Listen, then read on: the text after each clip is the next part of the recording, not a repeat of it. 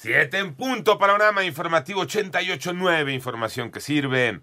Yo soy Alejandro Villalbazo en Twitter y en TikTok, arroba Villalbazo13. Martes 21 de febrero, Iñaki Manero. Una posible venganza contra los padres podría haber sido la causa del homicidio de dos menores encontrados con signos de asfixia en Oaxaca. Esto revela el gobernador del estado, Salomón Jara, aunque hasta ahora las autoridades tienen abiertas varias líneas de investigación, pero descartaron la participación del crimen organizado. Y la defensa de la ministra Yasmín Esquivel presentó sus pruebas ante el Comité de la Universidad Nacional Autónoma de México y advirtió que si el veredicto es en su contra, se impugnará la resolución. La Suprema Corte de Justicia de la Nación invalidó el carácter público del registro de agresores sexuales de Ciudad de México y las comisiones de gobernación y de estudios legislativos del Senado avalaron el llamado Plan B electoral que compacta estructuras del Instituto Nacional Electoral y desaparece juntas ejecutivas estatales y distritales, provocando el despido de personal del organismo. Durante enero, habrían disminuido los secuestros en el país. Hay estados que incluso están en cero.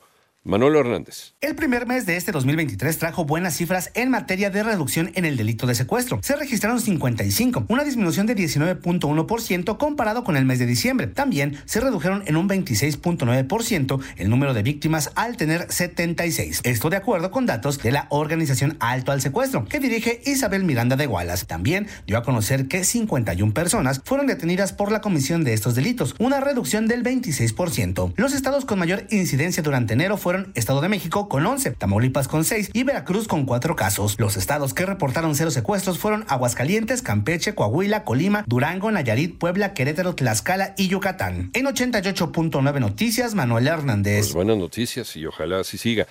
En contraste, advierten empresas que en 2022 aumentaron los robos de tractocamiones eh, varados de, en narcobloqueos. María Inés Camacho. La Asociación Mexicana de Empresas de Seguridad Privada e Industria Satelital reveló que durante el año pasado los casos de autotransporte y vehículos siniestrados o varados en narcobloqueos reportaron un incremento particularmente en seis estados del país, Sinaloa, Michoacán, Veracruz, Puebla, Chihuahua y Guanajuato, catalogados incluso como focos rojos para el tránsito tránsito, paso o cruce. En caso de ser siniestrados, los camiones o tractocamiones, a quienes por lo general durante los narcobloqueos se les prende fuego o son sustraídos, las pérdidas para el sector, tanto por la unidad como por la mercancía, son totales. Tan solo en 2022, estas alcanzaron los 1.500 millones de pesos. 88.9 Noticias, María Inés Camacho Romero.